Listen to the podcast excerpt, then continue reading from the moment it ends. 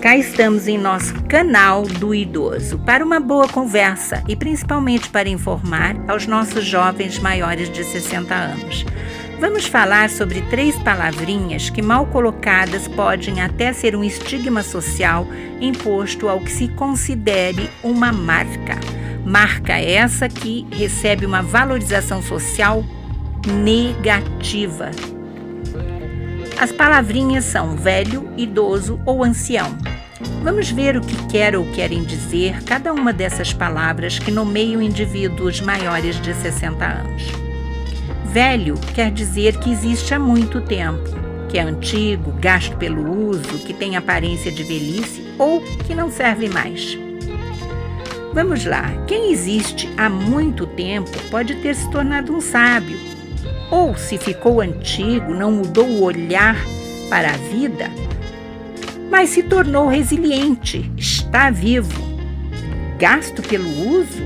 Sim, se não se cuidou e por isso pode sim ter aparência de velhice. Mas somente a aparência pode ter a sapiedade do tempo vivido e não serve mais é o que se diz do que está velho para qualquer objeto, sim. Se não serve está sem condições de uso, não há mais utilidade. Mas um ser humano não pode ser descartável porque está velho e, pejorativamente, dizerem que está muito velho não serve mais. Neste caso, vamos pensar e aceitar que a comparação com o vinho, quanto mais velho, melhor. Por que melhor? Porque quem existe há muito tempo aprendeu muito, mesmo que não tenha estudado. Quem existe há muito tempo tem no mínimo a história de sua própria vida para contar, se não souber contar histórias outras. Quem existe há muito tempo já conseguiu aprender a amar, já aprendeu o amor quem existe há muito tempo aprendeu a paciência, aprendeu a compreensão. Quem existe há muito tempo, no mínimo, conseguiu aprender a existir contra todas as mazelas sofridas.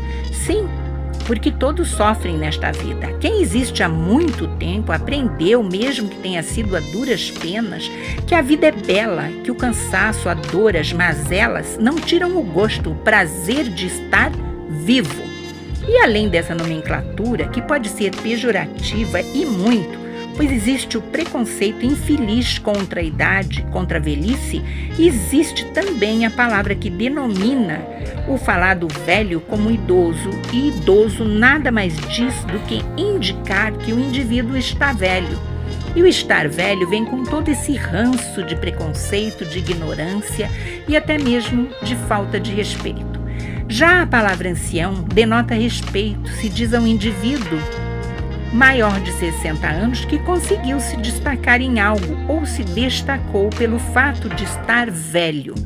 Mas esse ancião é o que tem sua sabedoria reconhecida em uma sociedade específica, em uma tribo ou em um grupo. Já os pobres mortais, que não pertencem a nenhuma sociedade, mas nela estão inseridos, pois nela vivem, quer queiram ou não, esse é apenas o velho. Propomos mudar a, para a palavra velho para jovens novos velhos ou jovens resilientes.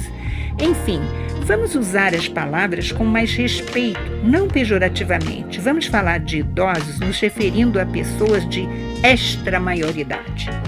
Pois, se constatarmos os sinônimos da palavra velho, vamos encontrar estas palavras, estes sinônimos: macróbio, antigo, idoso, vetusto, ultrapassado, ancião, anoso, longevo, vetusto, centenário, matusalém, nonagenário, octogenário e provecto. Todas estas palavras que tam, também podem ser substantivos ou adjetivos para os maiores de 60 anos. E por conta dessas nomenclaturas, o processo de envelhecimento acaba tendo uma complexidade que exige ser estudado por diversas disciplinas, como já dissemos em vídeo anterior, e termina sendo um fenômeno que percorre toda a história da humanidade, Complexidade? Fenômeno? Como assim? Se envelhecer faz parte da vida e todos envelheceremos, ao nascer já começamos o processo de envelhecimento. Nos dá a impressão que velho só atrapalha e que deveríamos todos morrer jovens para que os jovens não tenham que estudar sobre a velhice? Certamente que o envelhecimento, mesmo referindo-se a uma faixa etária determinada, tem suas especificidades marcadas pela posição de classe social, pela cultura e pelas condições socioeconômicas e sanitárias individuais ou coletivas de determinadas regiões. Queremos dizer que em qualquer fase da vida, a idade tem suas especificidades marcadas pela posição social, não somente a faixa dos idosos. Todos sofremos as consequências de vivermos nessa ou naquela classe social. Na pobreza, tudo é mais difícil e mais complicado. Aí devem entrar as políticas públicas e as leis estatutárias apresentadas inicialmente neste canal. E vamos continuar falando sobre essas leis, porque justamente os mais pobres, sem classe social, mas inseridas na sociedade, verdadeiramente são os que mais precisam de informação para um viver e envelhecer melhor cada dia de suas vidas envelhecer bem.